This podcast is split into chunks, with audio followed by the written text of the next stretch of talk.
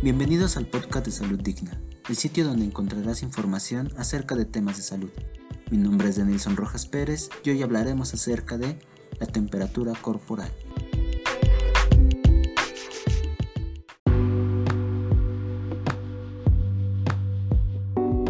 Muy buen día.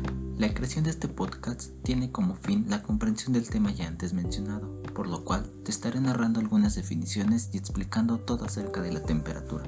Empezaremos por ¿Qué es la temperatura corporal?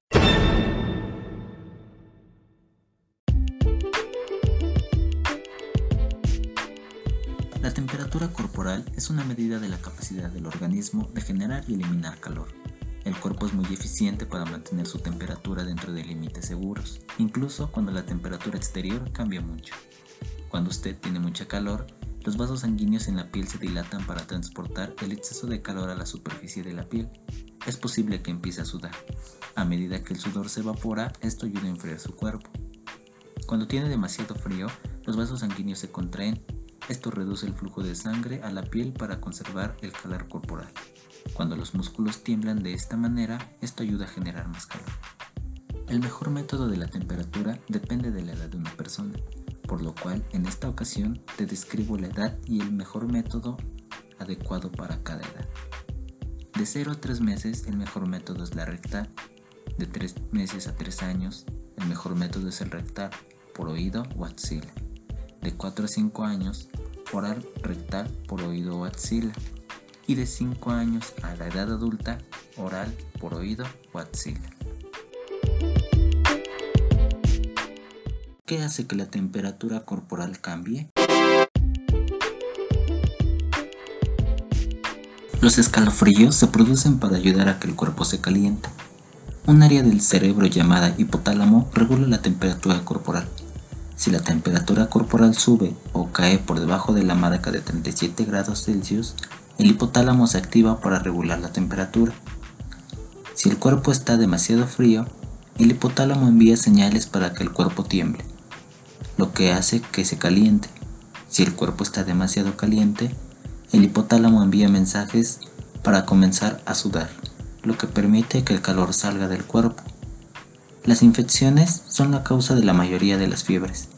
La fiebre se desarrolla como la forma natural del cuerpo de reaccionar y combatir las infecciones.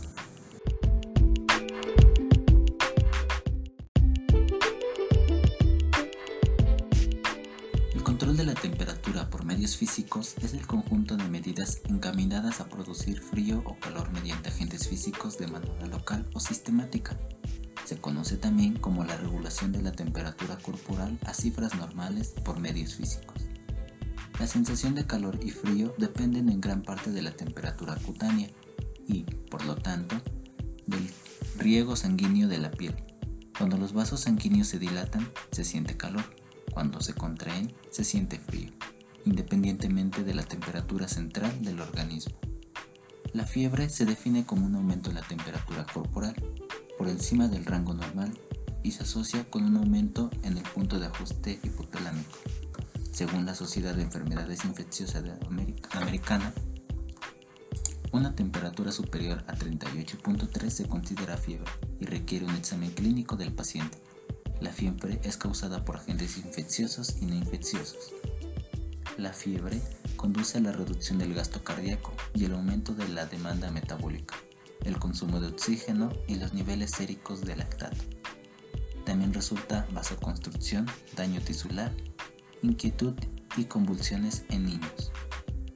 Las intervenciones farmacéuticas para reducir la temperatura corporal pueden tener varios efectos adversos, como hipotensión, hemorragia gastrointestinal, toxicidad hepática y nefrótica, y estadía prolongada en la unidad de cuidados intensivos. Por otro lado, el empleo de métodos físicos para controlar la fiebre es controvertido debido a la estimulación y contracción arterial periférica, la activación del sistema nervioso simpático y la incomodidad del paciente. Existen varios métodos para el enfriamiento de la superficie, los más utilizados son las compresas fría o caliente, el baño tibio, las mantas de hipotermia, el aire acondicionado y la elevación de la temperatura ambiental. Dentro de la práctica de enfermería constituye sin lugar a dudas relevante importancia. Estas invulnerables acciones ejecutadas por este personal con el objetivo de identificar el más eficaz y ayudar al paciente a su pronta recuperación y evitar posibles complicaciones. Los resultados esperados de la aplicación del frío y el calor van a variar en función del método de aplicación, duración, frecuencia en el área a aplicar. Mecanismos de la termorregulación corporal.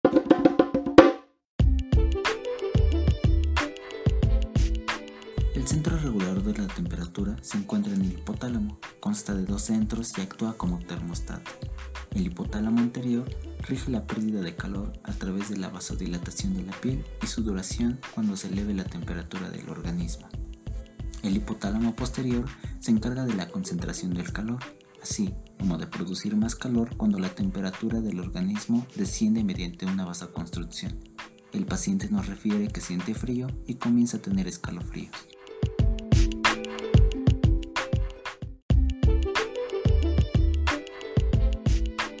Tipos de medios físicos. Está el frío, que es húmedo, fomentos fríos, remojo frío, baño de agua fría, baño de alcohol. Seco, bolsa de hielo, bolsa de frío comercial, collar de hielo, manta hipotérmica. Sus indicaciones son que disminuye la inflamación y contusiones, esguinces y cohibe hemorragias.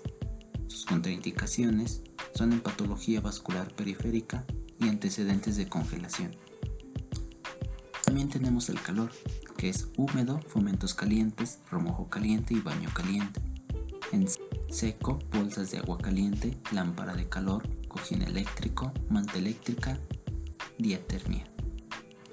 Sus indicaciones es el dolor producido por inflamación articular, relajación muscular, acelera el proceso de superación, favorece la cicatrización, aumenta el peristaltismo, ablanda exudados secos. Sus contraindicaciones son en patología vascular periférica, cáncer, trastornos hemorrágicos, alteración de la sensibilidad cutánea, heridas abiertas, portador de implantes metálicos.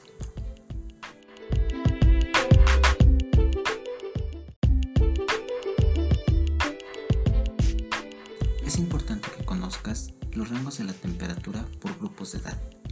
En recién nacido, la temperatura es entre 36.1 grados Celsius a 37.7 grados Celsius.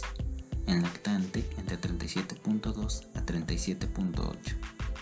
En niños de 2 a 8 años, entre 37 a 37.5.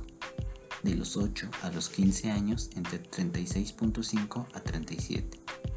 De adultos, entre 36.2 a 37.2.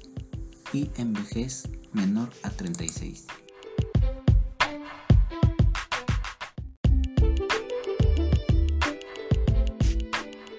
continuación, te menciono algunas técnicas de control de temperatura por medios físicos de manera de listado. Hipertermia, que se traduce como el aumento de temperatura. Adecuar la temperatura ambiental, destapar al paciente, aplicar ventilador, aplicar compresas húmedas y frías en la frente, axilas e ingles. Bolsas de hielo protegidas por un paño. Bañar al paciente en agua tibia. Aconsejar reposo. Por último, no te olvides registrar en gráfica constante la medición de la temperatura y en la hoja de comentarios de enfermería las observaciones necesarias. ¿Qué hacer en caso de hipotermia? ¿Qué es cuando la temperatura disminuye? Se recomienda hacer lo siguiente.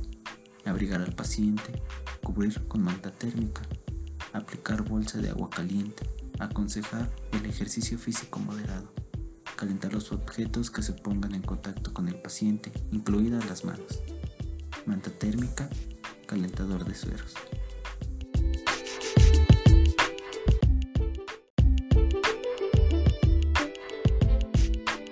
En resumen, la temperatura corporal varía en función de la edad, el sexo, la actividad física y la salud. Los bebés podrían tener temperaturas corporales más altas que los adultos, pero incluso una fiebre leve en los bebés puede indicar una infección grave. Las lecturas de temperatura se toman de diferentes partes del cuerpo, proporcionando un rango de temperaturas corporales que los médicos consideran normales. Las lecturas rectales son más altas que las orales y las lecturas de las axilas tienden a ser más bajas. Si una persona tiene una temperatura inusualmente alta o baja, debe buscar atención médica de inmediato.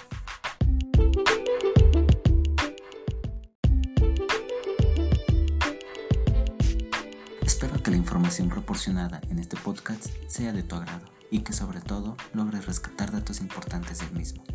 Muchas gracias por tu tiempo y tu atención. Esto es Salud Digna. Hasta la próxima.